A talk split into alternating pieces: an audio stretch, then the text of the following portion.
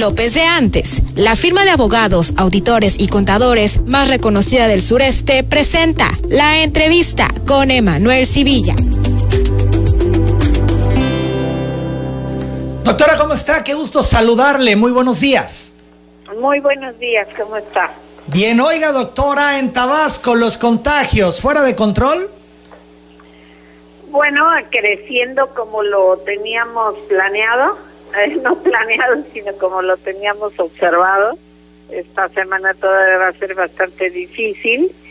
Pues no diría fuera de control porque están creciendo exponencialmente, ¿no? Pero este bueno, finalmente los hospitalizados están más contenidos, aunque han subido. En cinco días han subido un porcentaje, 4.5 puntos porcentuales. Las defunciones no, afortunadamente. Y lo que hoy estamos teniendo son ingresos de pacientes que no tienen síntomas respiratorios, que van por otra cuestión al hospital y cuando se hace una prueba en el hospital resultan positivos. Bien, entonces las hospitalizaciones no tienen que ver con esta variante Omicron, sino son asintomáticos y por otros padecimientos es que llegan a la hospitalización. Padecimientos es que están llegando a la hospitalización, pero si Omicron le da a alguna persona, desde luego que tenemos algunos que tienen comorbilidades y que han tenido cuadros cuadros serios, los menos. ¿no? Porque finalmente la vacuna ha contenido mucho este el desarrollo de complicaciones. Las 7 de la mañana, 39 minutos, doctora Roldán. Fíjese, México está a menos de 134 mil contagios de superar la cifra más elevada en un mes en lo que va de la pandemia. Esto es, se prevén más de 500 mil contagios de COVID en enero en nuestro país. Usted hablaba de proyecciones. ¿Cuál es la proyección de los números para Tabasco en enero? Mire, vamos a seguir creciendo en, en casos. Seguramente lo que estuvimos trabajando con la gente que se dedica a hacer proyecciones es que hasta el 21 de febrero vamos a empezar a bajar los casos. O sea que todavía llevamos un buen tiempo. Estas dos semanas son este pues muy importantes porque se cumplen los periodos de incubación de toda la gente que estuvo estuvo de vacaciones, ¿no? Claro. Eh, esa es una parte y ya de aquí son los contagios comunitarios que se están dando ya en todas partes. Entonces nos falta todavía caminar un poco más de un mes para que empiecen a bajar los contagios. Así es, prácticamente un mes nos toca. ¿Y eso qué implica, doctora? ¿Implica que las clases presenciales no se reanuden hasta entonces?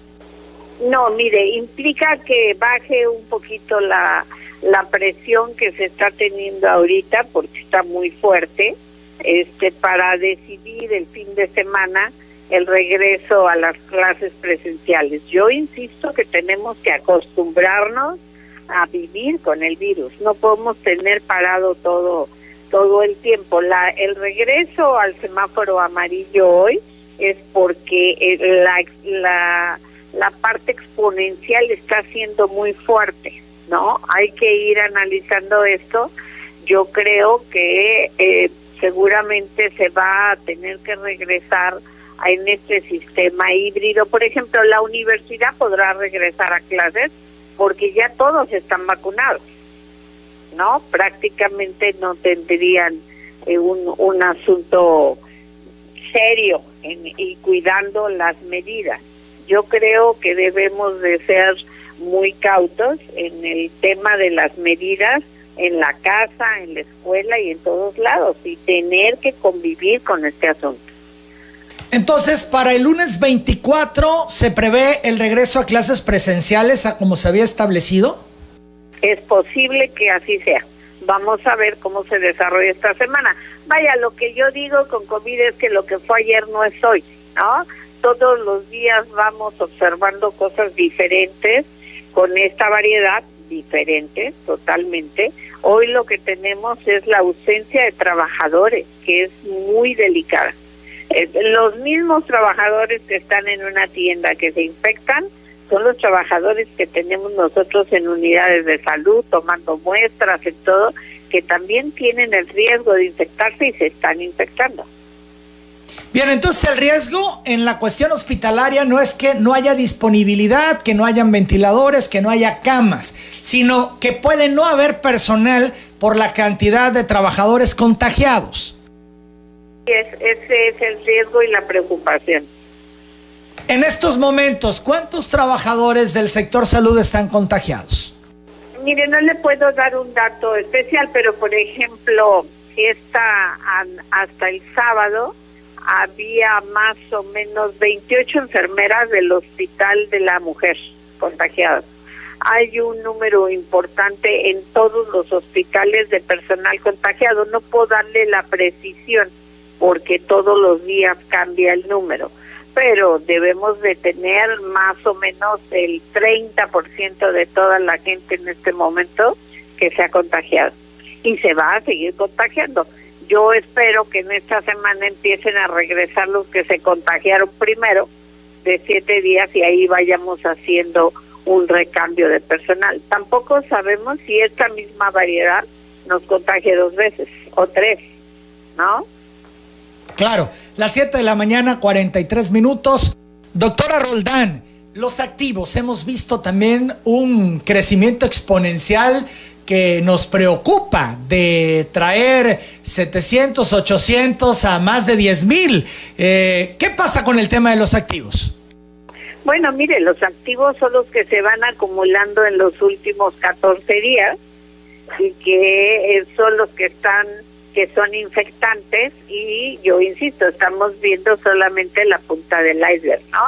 Esto es lo que tenemos en la mano, pues que sabemos que están positivos, debe de haber mucha gente que porque no notificamos, que no entra en la notificación porque va a X laboratorio o porque finalmente en este momento el conteo es lo de menos no sé si me explico. Al principio, cuando las cuando las epidemias van creciendo, es muy importante el monitoreo para poder saber en dónde, cómo va caminando el virus.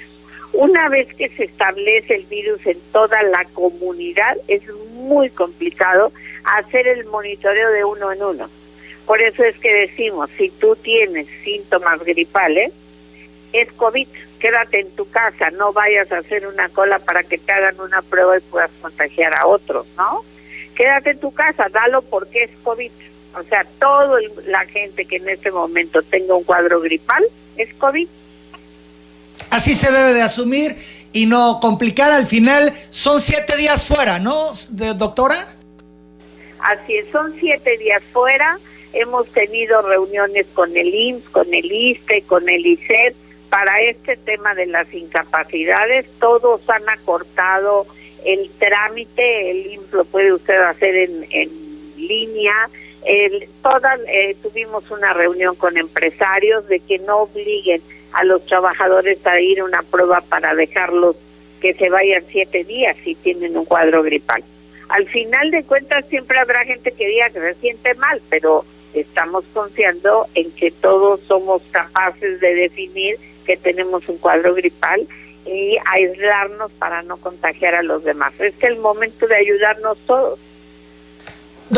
doctora, ¿cuáles serían las restricciones para el transporte público? Bueno, mire, es, ha sido tan complicado lo del transporte público porque movilidad, que también trabaja mucho con nosotros, no se da abasto, ¿no? El decirle a los dueños de los vehículos que nos ayuden, porque si usted le sigue pidiendo al transportista la misma cuota que le tiene que entregar todos los días, el chofer del vehículo pues sube a todo y que tenga que seguir para poder recuperar el dinero. Es decir, que todos seamos conscientes que tienen que ir con el 50% de aforo en dentro de las combis y todo mundo con cubrebocas de manera obligatoria.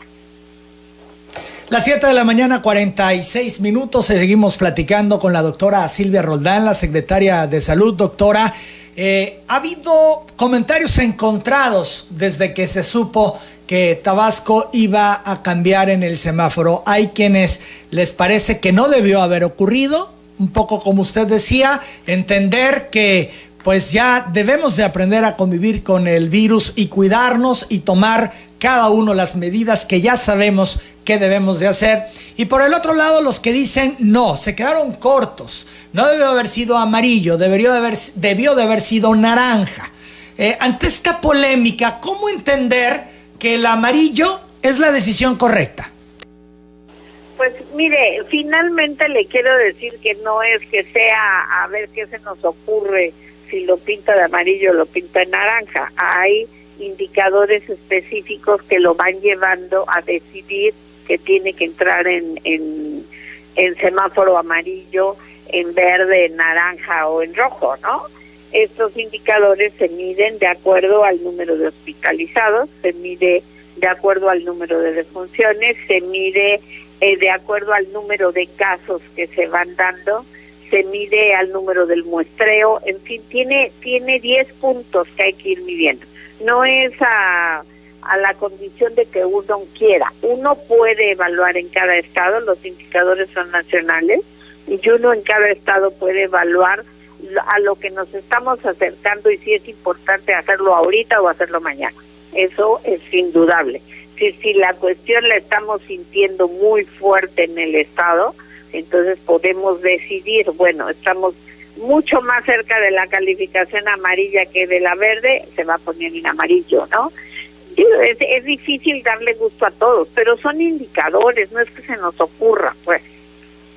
Claro, doctora, son las 7 de la mañana, 48 minutos. Sin embargo, llama la atención en cuanto al criterio. Usted dice indicadores, así que con mucha claridad, que te van indicando hacia dónde debe de ir el semáforo. Sin embargo, en medio del avance de la variante Omicron, poco más de una cuarta parte de los estados del país se encuentran con más de la mitad de sus camas de hospitalización general con ventilador y con ventilador en unidades de cuidados intensivos ocupadas, incluida ya la Ciudad de México. Este Ciudad de México ya tiene un tema en la hospitalización y se mantiene verde. Entonces, no logramos entender los criterios.